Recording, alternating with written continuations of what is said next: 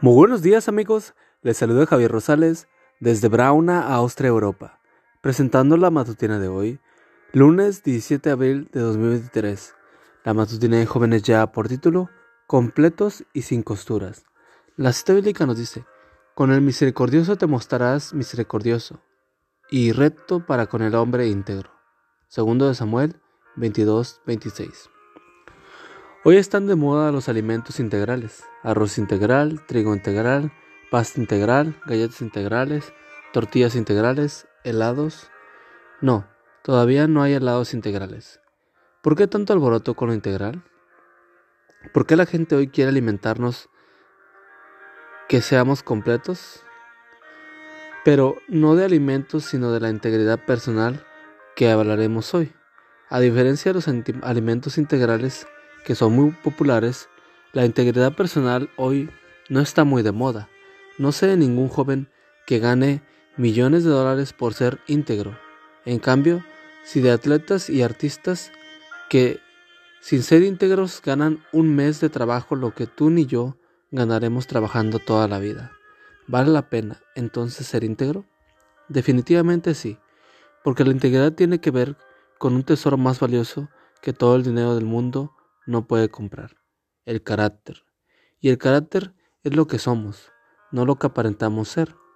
Como producto de la integración armoniosa de los tres importantes componentes, saber lo bueno, conocimiento moral, desear lo bueno, sentimiento moral, y hacer lo bueno, conducta moral.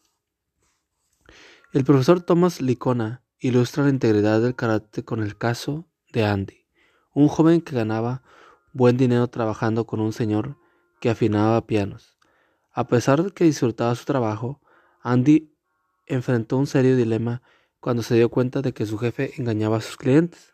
Les decía que sus pianos debían ser afinados cuatro veces al año, pero en algunas de esas sesiones solo fingía que los afinaba. Cuando Andy se dio cuenta de esa estafa, se indignó tanto que renunció al trabajo y luego notificó a los clientes que su ex jefe los engañaba y los estaba robando. Educación para el carácter, página 51-52.